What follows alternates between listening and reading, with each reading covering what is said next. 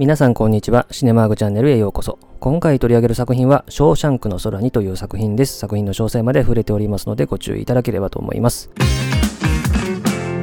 それではこのショーシャンクの空にの基本情報から紹介しておきますと、この映画は1994年のアメリカ映画で上映時間142分ですね。映画のタイトル、原題はですね、 The Shawshank Redemption となってまして、直訳するとですね、ショーシャンクの償還、あるいはあがないとか、そういった意味合いになりますね。で、この映画は原作がありましてですね、スティーブン・キングが1982年に発表したですね、中編、日本語訳では恐怖の四季、原題では Different Seasons とですね、訳された春にあたるですね、刑務所のリタ・ヘイワースというところがですね、原作になってますね。で、スティーブン・キングっていうとホラー作家というイメージがありますけども、この原作はですね、ホラー小説ではないんですね。だから、ま、 Different Seasons なんで、本来ならそれぞれの季節とかっていうね、訳し方をすると思うんですけども、まあ、スティーブン・キングだからということで、恐怖の四季っていうね、訳し方をしたんだと思いますけどね。で、この恐怖の四季にはですね、春、夏、秋、冬あってですね、春が先ほど話した刑務所のリタ・ヘイワスで、夏がゴールデンボーイ、秋がスタントバイミー、冬がマンハッタンの奇跡クラブということで、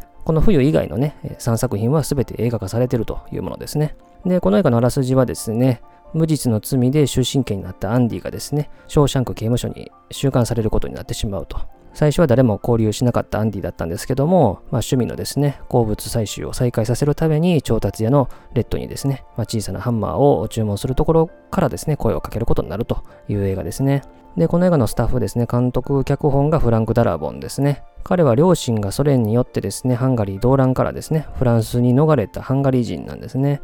で、フランスで生まれて、幼少時にアメリカを来たと。で、まあ、ホラー作品が非常に好きで、まあ、ホラー作品の脚本家として活動して、本作で映画監督デビューしたという形なんですね。で、以降はグリーンマイル、マジェスティック、ミストと、合計4作品撮ってんですけどもね、2022年現在監督作品4つしかないというね、以降はテレビドラマシリーズでね、ウォーキングデッドとかもやってますけども、映画監督としては非常に佳作の人ですよね。それから音楽の担当がトーマス・ニューマンですね。まあ、このチャンネルでも彼の音楽を担当した作品というのはたくさん取り上げましたけども、この映画と同じですね、94年に若草物語という映画もですね、音楽を担当してて、アカデミー賞で2作品で同時にノミネートされるというね、快挙を成し遂げてますけども、まあ、以降もね、アカデミー賞はノミネートされてるんですけども、2022年現在受賞はないと。で、フランゴ・ダラボン監督の次回作グリーンマイルでも音楽を担当してるし、サム・メンデスとかスティーブン・ソダバーグの音楽を務めることが多い人ですね。で、撮影の担当がロジャー・ディーキンスですね。彼もですね、アカデミー賞ノミネート何度もされて、受賞がならなかったのにですね、まあ、ようやくね、ブレードランナー2049、それから1917命をかけた伝令で2回受賞したと。コーエン兄弟とかですね、サム・メンデスとか、ドニ・ビルヌーブの撮影を担当することが多いと。でちなみにアカデミー賞に初めてロジャー・ディーキンスはこの作品でノミネートされましたね。で、キャストですね、主人公のアンディを演じたのがティム・ロビンスですね。若手時代だとですね、トップガンのね、本当にちょい役とかね、あとこの映画の前だとザ・プレイヤーとかですね、あと本作の翌年にはデッドマン・ウォーキングで監督したりとかですね、あとはミスティック・リバーでアカデミー賞を取ったりとか、まあ、してる人ですね。それから、レッドを演じたのがモーガン・フリーマンですね。この映画の前で言うと、ドライビング・ミス・デイジーとかね、アカデミー賞の作品賞の取った作品にも出てましたけれども、まあ、以降はセブンとかね、それからミリオンダラー・ベイビーではアカデミー賞も取ってるし、あと、モーガン・フリーマンはね、後にナレーションをですね、映画内で担うことっていうのは非常に多くなるんですけども、そんな彼の初ナレーション作品なんですね、本作が。で、それからですね、ノートン所長を演じたのがボブ・ガントンですね。で、ヘイウッドを演じたのがウィリアム・サドラーですね。ダイハード2の悪役とかね、演じてた、まあ、割とね、悪役顔の人ですけどもね。それからハドリーを演じたのがクランシー・ブラウン。そしてブルックスを演じたのがジェームズ・ホイットモアですね。この人はね、猿の惑星のね、オラウンタンのですね、議長役とかね、やってた人ですね。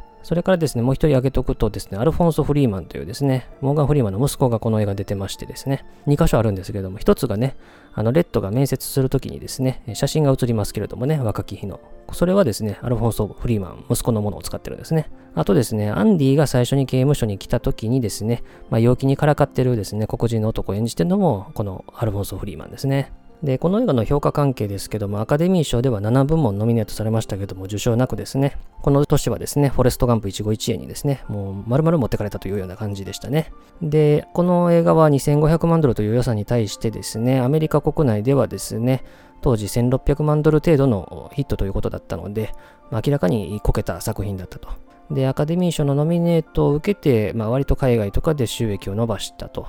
で、あとはですね、公開が終わった後のレンタルですね。特に当時はレンタルビデオですね。これがですね、その年の貸し出し人気作品第1位ということになってですね、まあ、後に大きな評価を得たということなので、まあ、劇場公開当時、本国のアメリカではそんなに当たんなかったと。で、以降に非常に大人気になるというですね。これもね、よくある作品、よくある作品ですけれどもね、まあその代表作品とも言えますし、本当にね、なんか人気ランキングとかをやるとね、大体この映画は上位に来るというかね、まあそういうようなですね、もう誰もが知る、誰もが見ておくべきと思うぐらいの作品になってるという感じですね。で、この映画の制作時の話を少ししておきますと、フランク・ダラボンはですね、学生時代にスティーブン・キングの短編をですね、まあ、自主制作映画ということでですね、まあ、短編映画として作ったという経緯があるんですね。スティーブン・キングはですね、まあ、特にホラー小説はね、多くのですね、映画監督からですね、映画化させてくれっていう話が舞い込んでくるんですけども、そうじゃない小説っていうのはですね、あんまり映画化権を書いたいという人がいなくて、割と熱心な若者とかにもですね、そういう小説とかを売ったりしてたんですよね。だからこれもですね、1ドルで確か売ったって話がありますけれどもね。で、以降フランク・ダラボンはですね、ホラー映画の脚本なんかをよくやっててね、エルム街の悪夢2とかね、ザ・フライ2とか、あとフランケンシュタインとかね、いろいろやってたんですけどもね。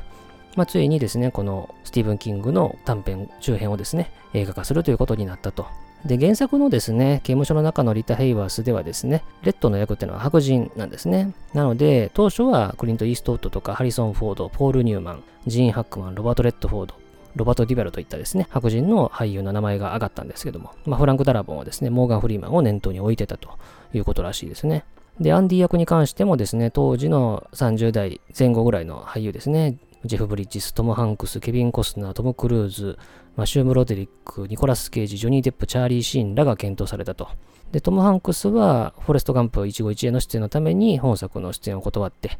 で、ケビン・コスナーは脚本をすごく気に入ってたそうなんですけども、ウォーターワールドのね、制作出演があったので断ったと。で、ちなみにトム・ハンクスはフランク・ダラボンの次回作グリーンマイルで、まあ、本作で出演を断ったからこそですね、え出演したという感じになってますね。まあ、ケビン・コスナーとかは割とイメージに合う感じもするんでですね、ウォーターワールドよりもこっち出た方が良かったんじゃないかなという感じはしますけどもね。で、フランク・ダラボンがこの映画化権を持っていてですね、で、ロブ・ライナー監督がこの原作を映画化したいというふうにですね、声をかけてきたんですね。というのも、スタンドバイミーというね、同じ恐怖の式のですね、中の一本をですね、ロブライナーは成功させたわけですからね。で、ロブライナーはフランク・ダラボーにですね、声をかけたそうなんですよね。トム・クルーズ、ハリソン・フォード主演という形で検討してたそうなんですけども、まあ、フランク・ダラボンは自分がやりたいからということで断ったそうですね。もしこれロブライナーが映画化したら全く違う作品になってたと思いますし、トム・クルーズ、ハリソン・フォードだと多分このショーシャンクのですね、ティム・ロビンス、モーガン・フリーマンのような感じにはならなかったと思いますね。特にトム・クルーズが出ちゃうとトム・クルーズの映画になっちゃうかなと。ちょっと中性的な感じのですね、ティム・ロビンスだから良かったってところがあると思うんでね。で、あとこの映画のですね、ラスト字幕にですね、アンディ・クレーンに捧ぐと出ますけども、これはフランク・ダラボンのですね、昔からのビジネスパートナーで、当時エイズのために映画完成直前に亡くなったそうでですね、こういったクレジットが出てるそうですね。あとですね、この映画の原作が、まあ、リタ・ヘイワースとショーシャンクの召喚、あがないみたいな感じのタイトルになるのでですね、直訳すると。なので、リタ・ヘイワースの電気映画だと思って、様々な事務所からですね、経歴書が送られてきて出演したいというふうなですね、依頼があったそうなんですけれども、まあ、てっきりね、そう勘違いされる可能性があったので、リタ・ヘイバスって言葉をですね、原作の言葉から削って、ショーシャンクの召喚あがないといったタイトルにしたそうですね。で、あとですね、原作の話はちょっと後でもしますけども、原作の中でですね、囚人たちが映画を見る場面があるんですけども、そこで見てるのはですね、失われた週末というね、ビリー・ワルダ監督のですね、作品を見てるんですけれども、他社の映画を使用すると非常に高くつくと。使用料をですね、払わなきゃいけないということなので、同じコロンビア・ピクチャーズの映画から選ぼうということで、まあ、この映画のですね、まあ、原作のタイトルにもなっているリタ・ヘイワースが出演をしていたギルダというですね、まあ、当時流行していたフィルムノワールの中でですね、まあ、非常にファム・ファタールとして非常に人気を博した、まあ、そしてこのリタ・ヘイバースが、まあ、世界的な注目を浴びることになるこのギルダという映画の彼女の登場シーンですね。このギルダって映画の中ではだいたい20分後ぐらいにですね、リタ・ヘイバースが出てくるんですけれども、そのシーンがこの映画の中でも丸々使われているという感じですね。それでは前置きはさておきまして、この映画を見た感想の話をしたいと思いますけども、この映画最初に見たのは確か高校生のですね、頃ぐらいでですね、まあ、映画が好きになったという話を知った親がですね、これは見といた方がいいよというふうに言われて見たのが最初だったと思いますね。で、以降もですね、この映画は何度となく見る機会があって、まあ、特にね、えー、午前10時の映画祭なんかでは何回もね、えー、毎回のようにですね、リストの中に入ってた作品なので、まあ、映画館でも見ることができましたし、また今回ですね、2022年6月にはですね、4K レストア版というものが全国の一部劇場で公開されたということでですね、これはちょっと見に行かなあかんなと思って見に行ったと、まあ、いうところでしたね。まあ、午前10時の映画祭見たのも結構前なんで、4K レストア版とですね、比較してどうかって話までそこまでできませんけども、まあ、改めて映画館で見られてよかったなと思いましたし、まあ、ちょっと仕事の休みの関係で平日の昼に見に行きましたけども、なかなかの入りでしたね。ちょっと平日の昼とは思えないぐらいのですね、映画館の入りだったんで、ちょっとびっくりしましたけども、やっぱショーシャンク効果はすごいなと思いましたね。本作はですね、やっぱりこの今いる場所から新たな場所への一歩踏み出す勇気をね、与えてくれるというかですね、後押ししてくれるというかですね、まあそういう一本だなというところは、最初見た頃から感想としては変わらない部分ではあるんですけれども、まあ、本当にね、何かを始めたり、別の道へ歩み始めたり、何か行動するのに周囲の目なんて関係ないんだと、本当にこの映画の中ではブルックスとかですね、レッドが感じていたように、まあ、一度どこかの中に入ってですね、まあ、それが当たり前になるとですね、まあ、外に飛び出したりとかしてですね、新たなことを始める勇気っていうのがね、なかなかできずにですね、恐怖さえ覚えてしまうというところがあって、まあ、そういったですね、世界にいる人たちに向けてのですね、まあ、非常にわかりやすいメッセージがですね、さりげなく、でも力強く込められてるなという感じがしますし、あとやっぱこの映画見終えるとね、なんか友人とかね、大切な人に会いたいなと思わせるですね、作品で。これほどね、なんかその後のなんか行動を引き起こさせる映画もないなというふうな感じがしましたね。で、今回のですね、レストア版の公開に先駆けてですね、初めて原作本をちょっと読んでみました。まあ、せっかくなんで読んでみようと思ってですね、ちょっと中古で買ってみたんですけども、私が買ったやつはですね、この恐怖の式の春と夏の2つが入ってるやつでですね、この春にあたるですね、刑務所の中のリタ・ヘイバースっていうのはですね、だいたい170ページぐらいしかないので、かなりですね、すんなり読めますね。で、基本はレッドがですね、ショーシャンク刑務所の中での出来事を回想するという形式になってまして、その回想が終わるとですね、そこからですね、現在進行形で話が進んでいって、アンディに向かって会いに行くという風な感じになっていくというですね、終わらせ方になってますね。だから映画だとですね、一応アンディが主演、もしくはアンディとレッドのダブル主演という形なんですけども、これはちょっとね、映画用に改編された箇所になってると原作との話は後でもちょこちょこしていきますけども、原作とこの映画化で一番違う点っていうのはですね、なんと原作ではアンディが小柄な男であるって点なんですね。で、このアンディを演じたティム・ロビンスってなんと身長が196あるんですよね。これはまアメリカ人の中でもでかい方なんですよね、当然ですけども。で、その共演したモーガン・フリーマンも188あるし、所長を演じたボブ・ガントも187ということなんで、もう非常に長身のですね、大男たちばっかりが出演をしているという映画なんですね。あと、レッドはですね、アイルランド系の白人なんですけどね、まあ、黒人のモーガン・フリーマンが演じてると。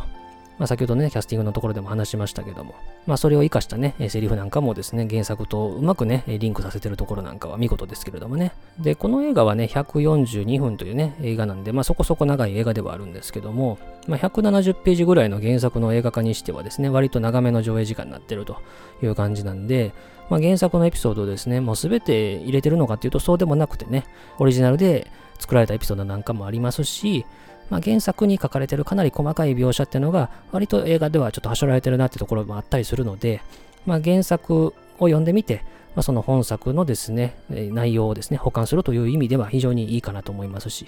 まあ、見比べがい、読み比べがいは十分にある原作だなと思いますね。で、この映画はね、舞台となるのがメイン州なんですね。で、このメイン州っていうのはですね、死刑制度が廃止をされてるんで、アンディは死刑にならずにですね、終身刑になるんですよね。で、ちなみにティム・ロビンスっていうとですね、この映画の翌年ですね、本チャンネルでも取り上げました死刑制度の廃止を訴えるですね、デッドマン・ウォーキングというですね、えー、1995年の作品をね、監督したりしてますけれどもね、なんかそういったところもちょっとね、えー、連動するなと思いますけれども、で、この映画はね、彼が死刑ではなくて終身刑になるというところと、それから反抗したんじゃないかと匂わせるようなシーンっていうのが交互に描かれていって、で、それがそのオープニングクレジットのですね、流れてる合間に全てですね、終わるという感じになってるわけですよね。なので、彼がもう捕まって終身刑になって刑務所に行きになるってことがもう決定というところで、この映画は始まるわけですよね。この K が決まって、オープニングクレジットもそこで終わるという映画は、このチャンネルでも取り上げた、この映画の前の年の93年、逃亡者って映画のオープニングもちょっと思い出しますね。この逃亡者って映画では、ハリソン・フォードが奥さんを殺してないのに殺したということで、捕まって、刑が執行されるっていうところまでをですね、オープニングクレジットの間に描くというね、作品でしたけれどもね、まあ、それをちょっと思い出すところもありますし、ちなみに原作ではですね、このアンディのですね、えー、罪を犯した犯してないの話とかね、裁判の話っていうのは、この序盤には全然出てこないので、まあ、これはですね、映画用に改編された箇所になってますね。で、それからアンディがね、ショーシャンク刑務所にね、護送されていくとですね、そこから空撮になるんですよね。この空撮が非常に素晴らしいんですね。空撮はこの映画では何回かしか出てこないんですけども、まあ、このね、オープニングの空撮は非常に素晴らしくて、このバスをね、えー、追いながらカメラが上昇していってですね、ショーシャンク刑務所を上空からですね、建物全体、そして広場にいる囚人たちを映して、ぐるっと回ると、バスがですね、到着するところになっているというところですね、一気に見せるわけですよね。まあ、ここが非常に見事でですね、まあ、監督の音声解説なんかでも言ってましたけれどもね、ここは非常にね、アイディアを生かしたいい場面になったっていう話をね、してましたけどもね、まあ、見事にインパクトのあるですね、ワンカットでのですね、長回しになってますよね。で、このショーシャンク刑務所に入ると、まあ、アンディはですね、割と他の囚人と距離を置いてるんですけれども、まあ、それがですね、逆にですね、シスターと呼ばれてるですね、男たちに目をつけられることになってしまうわけですね。で、まあ、ここでアンディはね、まあ、犯されてしまうというところになるんですけども、まあ、徹底的に抵抗するというところなんですね。まあ、こういったところもね、非常に原作ではかなり細かく書かれてましたけども、まあ、ここをね、もし受け入れてしまっていたら、もうそれこそシスターに侵されるのが当たり前という世界で暮らしていく、まあ、そして廃人になってしまうんじゃないかってところになっていくわけですけれども、それでも彼は戦い続けると。で、原作ではですね、本作でも描かれてるですね、看守たちをですね、まあ、あることで味方につけて、で、それが味方についたことによってですね、このシスターたちがですね、アンディに手出しできないような状況になると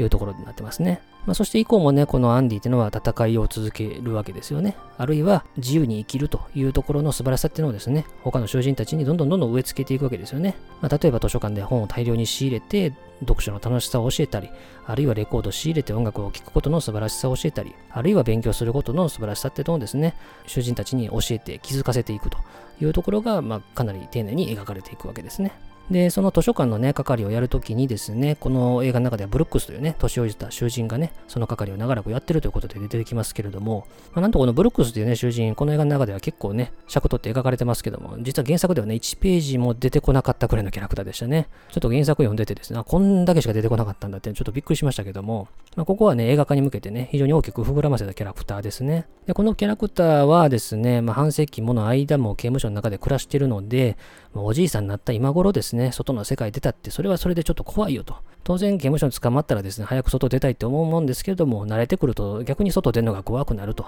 で、これは後にね、レッドがブルックスの心情をですね、察する場面なんかもありますけれども、まあ、レッドも同じようなことを感じるわけですよね。まあ、なんなら冒頭のですね、面接の場面がありますけれども、もう更生しましたと、もう社会復帰できますよと。いうふうにですね、割と前のめりに言ってるところも、まあ、演技だったんだっていうところがね、わかりますけれどもね。まあ、レッドだって何十年と刑務所にいたことでですね、同じように外の世界に出たくないんだと、まあ、いうところですよね。まあ、そう思ってるわけですから、このテーマを掘り下げるという意味でおいてはですね、このブルックスというキャラクターにそういう役割を担わせて肉付けしたっていうのは、まあ、非常に映画ならではのいい改変だなと思いましたね。で、アンディがですね、まあいろいろですね、囚人たちに、まあいろんなことを気づかせる一環でですね、非常に大きな尺取って描かれるエピソードがですね、あのフィガロの結婚というね、レコードを刑務所内全部のスピーカーから流すというですね、場面がありますけれども、これは映画オリジナルのエピソードになってますね。原作でもですね、この音楽を聴くって場面の話はあるんですけども、まあ、ここは完全にオリジナルになってましてですね。で、さらには、あの、所長がね、来てからですね、ここのドア開けろって言われてからですね、あの、ボリュームをね、大きくするというのは、これはティム・ロビンスのアイデアらしいですね。で、その後にレッドがですね、ナレーションで言うようにですね、まあ、何を歌った曲なんかは分からんけど、とても美しいものを聴いたというところは間違いないというふうに感じてるわけなんで、今まで聴いたことのない音楽を聴くことでですね、この囚人たちをですね、まるで外の世界に連れていくことができたんじゃないかということで、まあ、このですね、場面なんかもですね、割とロングショットで捉えてるというところにですね、やっぱ意味があるかなとこの映画はね、刑務所映画ですから、比較的刑務所の中の狭さっていうのをね、描いて描いていくことでですね、このロングショットが入るわけですからね。まあそこはやっぱロジャー・ディーキンスのですね、仕事ぶりが素晴らしいんだろうなと思いますね。で、この映画は脱獄映画でもあるわけですけれども、まあ最初見た時はね、このアンディがね、脱獄しようとしてたなんていうふうには思わなかったわけですけれども、まあ、なんといってもね、あの小さなですね、ロックハンマーではですね、掘ってたら何百年とかかるよというね、えー、レッドが言ってましたけれども、まあ、本当にコツコツ穴を掘り始めてたんだというとこですよね。そして、まあ、ある朝突然いなくなって、まあ、脱獄していることがわかると。で、このですね、脱獄をした時のですね、穴がどこにあるのかってところに気づくっていう描写ですね。これは原作と全然違うんですよね。映画では所長がアンディの棒にやってきてですね、アンディが磨いていた趣味のですね、石、これをですね、こうポスターに投げつけたところでポスターを通り抜けてですね、石がコロコロコロっとね、向こうまで転がっていくっていうですね、ところになるわけですけれども、これはね、映画らしい改変だなというところで、これはすごく素晴らしいなと思いましたね。まあ、ちなみにですね、このアンディが脱獄したと、おらんということが分かった時に、所長らがね、アンディの棒にやってくる場面でですね、アンディの部屋の壁にですね、アインシュタインのね、舌を出してるあの有名な写真が飾ってありますけれども、まあ、これは非常になんとも微笑ましいというか、お前らバカだなみたいな感じで言ってるようでですね、なかなか微笑ましい場面になってますけれどもね。で、アンディはね、その後、脱獄に成功したってところが後でね、回想として語られていった時にですね、あの雨の降る中、両手を広げる場面っていうのがね、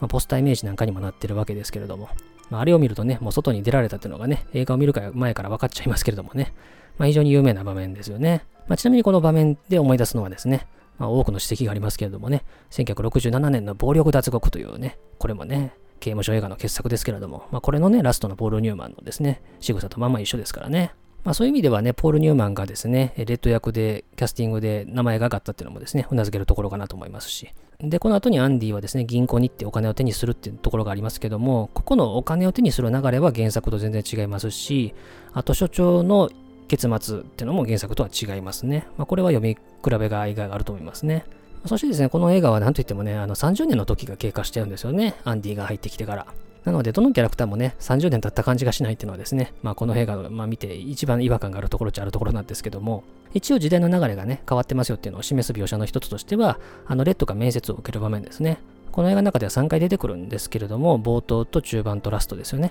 まあそこでそれぞれですね、異なる描写がありまして、例えば最初の面接の場面で言うと、この面接してる男たちっていうのは比較的年齢層高めで、まあ、しかも全員男であると。まあ、いうところに対してですね、最後の面接の場面でですね、このレッドにいろいろ質問してくる男っていうのは比較的若めの男だし、あとですね、4人か5人ぐらいですね、人いますけども、その中に女性が1人加わってると。まあ、いうところもですね、さりげなくですね、時代の流れを反映している描写かなと思いますね。そしてですね、この3回目の面接の場面でですね、ようやくレッドはですね、演技じみたことですね、前のめりになって構成しましたなんてことを言わずにですね、自分の思ってることをですね、そのまま言葉にして伝えるという場面ですね。まあ、ここのですね、モーガン・フリーマンの演技も素晴らしいんですよね。もう瞬きほとんどしてないんですよね。まあ、これもやっぱすごいなと思いましたけども、まあ、それで、まあ、その面接官たちにですね、まあ、彼は構成したんだというところが伝わったので、仮釈放の許可が出るという形なんですね。で、ここのですね、次の場面でモーガン・フリーマンが改めてかっこいいなと思ったんですけども、この映画の中ではモーガン・フリーマンずっと囚人服着てるんですけども、この仮釈放になった時にですね、刑務所の外に出る時ですよね。このレッドがですね、初めてスーツ姿になって、えー、帽子をかぶってね、えー、カバンを持つというですね、まあ、姿になるんですけども、まあ、その囚人服を着てたところからスーツっていうところのですね、ギャップもあると思いますけども、モーガン・フリマってこんなにかっこよかったっけってですね、ちょっと思うぐらいにですね、非常にかっこいいなっていうのをですね、今回、もう何度目かわかんないですけど、見て初めて思いましたね。で、あとここのですね、刑務所出るところのですね、描写ですよね。ブルックスがですね、仮釈放で出るときもですね、この場面あるんですけども、カメラの場所が逆なんですよね。刑務所の外側からですね、ブルックスを捉えてたとのとですね、それから、まあ、レッドが出ていく、まあ、刑務所の中から外に捉えるというところでですね、まあ、この外に出るってところの意味合いっていうのがね、非常に変わりますよね。だからここもですね、カメラの位置を変えることで、彼らの心情が違うってところもですね、うまく示されてるなと思いましたね。まあ、そしてですね、レッドがですね、一応外の世界に出てなんとか適応しようと苦しんでる様子っていうのを描きつつですねアンディが話していたですね木の場所にですね行くわけですね。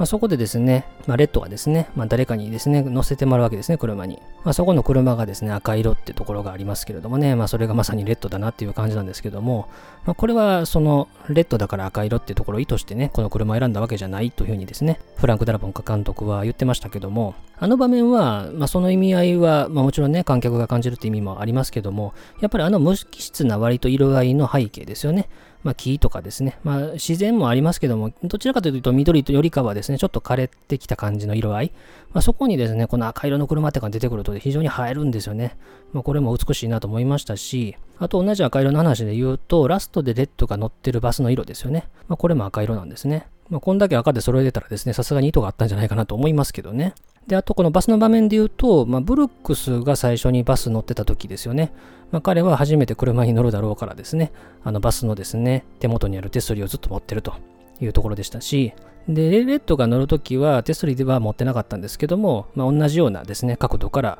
撮ってましたよね。ブロックスとレッドの初めてバスに乗るときの描写。そしてラストでレッドが車、バスに乗ってる時の描写っていうのは、バスの中からの描写じゃなくてな、バスの外からですね、レッドが窓を開けて外を見てるっていう描写になってるわけなんで、まあ、ここもですね、同じバスの場面でですね、まあ、レッドがどこを向いてるのか、で、どこからそのショットを捉えてるかってところで、まあ、すごく意味合いが変わるんでですね、まあ、こういったですね、同じことの繰り返しを違う角度から捉えることでですね、意味合いを変えるというですね、まあ、非常にね、うまい描写がされてますし、で、そしてこのね、木の場面にもちょっと話戻りますけども、このね、歌詞の木をですね、えー、向けて歩き出すところですね。まあ、ここが素晴らしい。まあ、まずね、ここのロケーションが美しいわけですよね。これはね、かなり苦労して探したそうですけれどもね。で、あとはこの石畳もね、作ったそうですけどね、わざわざ。で、ここの音楽もまたいいんですよね。ここで流れてる音楽っていうのは映画の中でずっとですね、繰り返し流れてるメロディーなんですけども、そこにですね、ハーモニカの音色もですね、徐々に加わってくるわけですよね。で、このハーモニカっていうのは、このアンディがレッドにですね、昔ハーモニカやってたって話を聞いて、彼にプレゼントするって場面がありましたけどもね。まあ、これはね、オリジナルのエピソードなんですよね。で、そのハーモニカを活かすべくですね、この歌詞の木に向かって、レッドが歩き出す場面でですね、ここのハーモニカが加わるってところもね、非常に美しいですね。で、そこのですね、歌詞の木の下に行ってからのですね、モーガン・フリーマンの一人演技ですね。ここも非常に素晴らしいわけですよね。この船の書かれた箱をね、見つけて、開けるときにですね、周囲を確認する様子ですね。これも非常にいいわけですね。この撮影をした時に、フランク・ダラボン監督は、モーガン・フリーマンが最初何やってるのかよくわからなかったって言ってたそうなんですけども、まあ、モーガン・フリーマンからですね、彼は昔からずっと刑務所で監視されるだけの生活をしてたと。だから見られてるんじゃないかというふうに思って、そういうふうに確認するのが自然だというふうに言って、そういう演技をしたというふうに言ったそうなんですけどもね。まあその通りだなというふうなところで、まあこれは非常に説得力のある演技ですよね。で、原作の中ではここでですね、箱の中から手紙を見つけるんですけども、その手紙はこの場では読まないんですよね。後で読んでるんですけども、まあこれはここで読んだ方が自然かなとやっぱ思いますし、で、そしてその木の場所からね、あの歩き出した時に、あのバッタがね、この飛び交う中、ちょっとね、幻想的な感じになってるところっていうのもね、非常に美しいですね。まあ、このシークエンスも非常にね、音楽、演技、ロケーションなど、非常に素晴らしいなという感じですね。で、一つ惜しいなと思うのはですね、まあ、この前だったと思いますけども、まあ、レッドがね、このアンディのその後のついてですね、まあいろいろですね、思いを巡らしてる時にですね、アンディが車に乗ってですね、その車の先に広がる海なんかを映す場面があるんですけども、海を映すのはラストまで待ってもよかったんじゃないかなと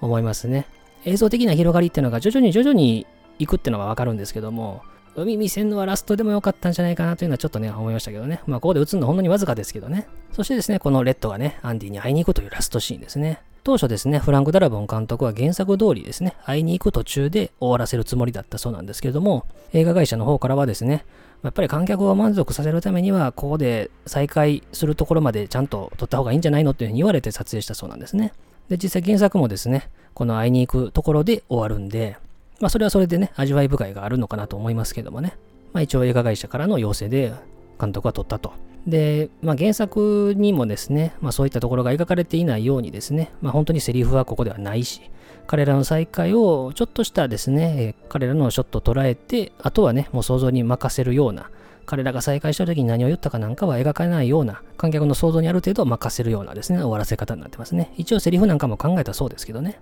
まあ、本当にね、閉ざされた世界から解放された2人っていうのを、まあ、非常にね、ロングショットで、半分が海、半分が浜辺、で、その中に小さな彼らがいるっていうショットが非常に素晴らしいですね。そしてですね、今まで割と控えめだった音楽のトーマス・ニューマンの音楽がここでね、もうドドッと盛り上がるっていうところもね、本当にこの気持ちをね、解放するというかですね、非常に気持ちいいなと。非常に爽快感があるなと思わせるものですね。まあ、やっぱりね、ここは原作ファンの人はね、描かなきゃよかったのにって思う人もいるかもしれませんけどもね。私はこのラスト、まあ、非常に素晴らしいなと思いましたけどね。で、まあ、このエンドクレジットもですね、非常にトーマス・ニューマンのね、音楽が素晴らしくてですね、まあ、トーマス・ニューマンという作曲家ですね、あの2016年にですね、素晴らしき映画音楽たちというですね、ドキュメンタリー映画がありまして、そこでですね、映画音楽に携わるですね、様々な作曲家をですね、まあ、本当にたくさん取り上げてる映画があったんですけども、まあ、そこでトーマス・ニューマンについて他の作曲家がですね、話す場面があってですね、トーマス・ニューマンはちょっとね、変わった音楽を作る人だっていうね、話があって、まあ、やっぱり彼がね、